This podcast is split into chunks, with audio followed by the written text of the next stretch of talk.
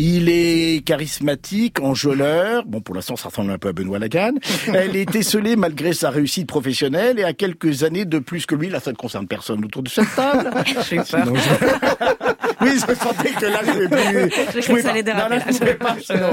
Et pourtant, malgré sa prudence, Maud laisse Mathias entrer dans sa vie et dans sa maison sans se douter que, elle est bien la seule, hein, que c'est un prédateur qu'elle a ouvert ses portes. Un homme qui va consciencieusement faire le vide autour d'elle, se débarrassant de ses proches jusqu'au jour. Alors, ce sont les premières images de la série. Je ne divulgage rien. Maud est retrouvée inanimée.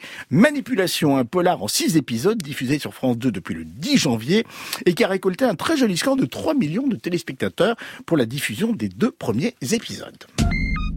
T'es allée sur le site où je t'ai inscrite Pas le temps. C'est pas en restant 12 heures assise à ton bureau que tu vas rencontrer quelqu'un. hein? Je suis en train de vous offrir un verre. Qui aurait pu dire que j'allais me retrouver ici, avec une femme aussi charmante? Petite maman, ça fait longtemps que je t'ai pas vu aussi rayonnante, tu sais. Fait peur. J'aime pas qu'on fouille dans mes affaires. Vous êtes qui, vous Joseph, mon fils. Il sort d'où ce mec On le connaît pas Tu cherches quoi? Qu'est-ce que tu caches tu es la personne la plus profondément gentille, généreuse et empathique que je connaisse. Si tu fais du mal à ma mère, je te jure. Tu fais pas le poids. Allez, casse-toi. Il, est- il est, il est toxique, ce mec. Il est dangereux. Aucune trace de lui dans les fichiers. C'est bizarre, hein Légalement, on n'a aucune preuve, mais ça fait beaucoup trop de coïncidences. Manipulation, une création de Jeanne Le Guillou et Bruno Degas qui avaient travaillé tous les deux sur Ils étaient 10, l'adaptation du roman d'Agatha Christie, et Gloria dans les rôles principaux Marine Delterme, euh, que l'on connaît évidemment pour avoir interprété Alice Nevers, Marc Ruchman dans Planqueur, et puis Constance Zolé qu'on aime ici beaucoup, et que on a toujours le plaisir de retrouver dans une série ou dans un film. Le Figaro se réjouit de ces, je les cite, six épisodes d'une qualité encore trop rare dans la fiction française. Télérama nuance, pour ne pas dire glace un tout petit peu l'ambiance, entre thriller amoureux post-Hitchcockien et drame pédago post-MeToo. La série ne tranche pas et l'on s'ennuie dans un récit stéréotypé. Nina.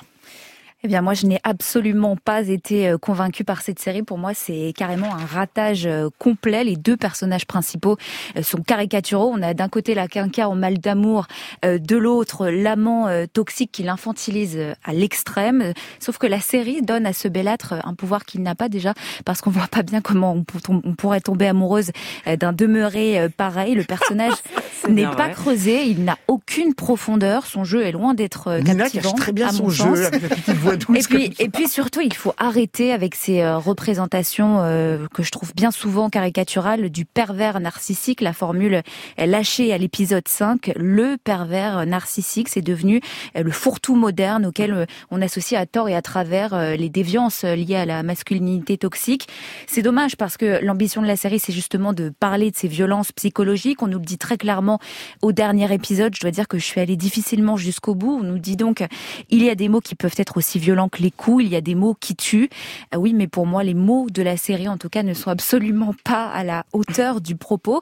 Et c'est le problème parce que, encore une fois, c'est une série qui traite de thématiques euh, graves, le viol, l'emprise, la violence euh, et même le cancer. On a quand même une jeune femme en phase euh, terminale qui fait semblant de guérir miraculeusement euh, tout ça pour euh, aider une enquêtrice à coincer le pervers narcissique en question. N'en dites pas trop, J'en dis pas trop, mais pour moi Ne c'est faites pas votre Benoît Lagarde. non, pour, pour moi, c'est cet aspect-là c'est traité avec beaucoup trop de superficialité, euh, à mon sens, et même pour le moins euh, problématique. J'ai trouvé donc une série sur l'emprise qui malheureusement n'aura euh, mais aucune emprise sur euh, qui que ce soit, à mon sens. C'est joli. Ce qui est fou, c'est que le thriller domestique avec pers- pervers narcissique, vous avez raison, c'est pratiquement un genre déposé. Les Anglais le font plutôt bien. Euh, Là, il effectivement, euh, il y a une, euh, un gap, hein, il y a quand même une fracture euh, culturelle, on va dire, entre nos deux pays. On peut le dire comme cela. Voilà, cher Ava.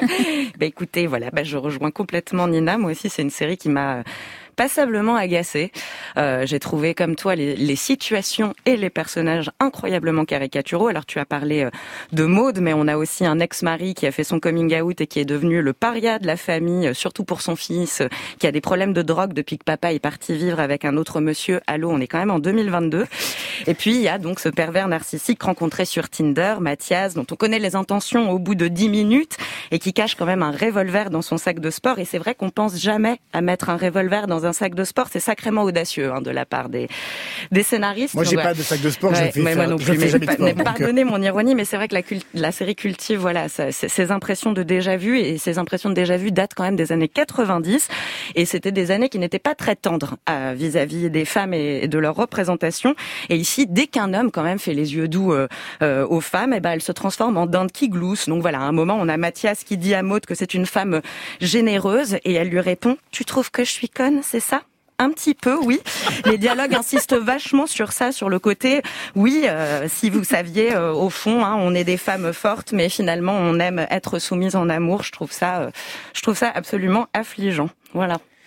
Cher Benoît, serez-vous le super-héros de ce débat et arriverez-vous à sauver des flammes de cet enfer Non, mais moi, la série manipulation? Non, mais moi je trouve qu'on n'a pas du tout vu la même série. Enfin, moi j'ai été, j'ai été étonnamment surpris euh, par euh, par la série parce que je m'attendais avec un thriller psychologique sur France 2 à voir un énième meurtre, des énièmes flics qui enquêtent, etc.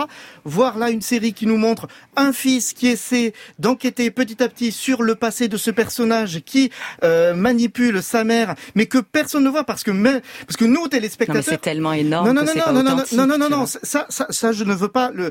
Ce qui est étonnant c'est que c'est écrit. Je veux pas mais en même temps. Non non. Jeanne Le Guillou, qui a écrit la série, elle-même a été victime de, d'un pervers de ce genre. Euh, elle et elle l'explique très très bien. Et, moi, en fait, même sans savoir ça, dès le départ, en fait, quand j'ai été pris dans, dans l'histoire, j'étais là en train de d'être le téléspectateur qui sait tout. Donc forcément, mhm. je sais parce que ce suspense-là, il nous mente pas.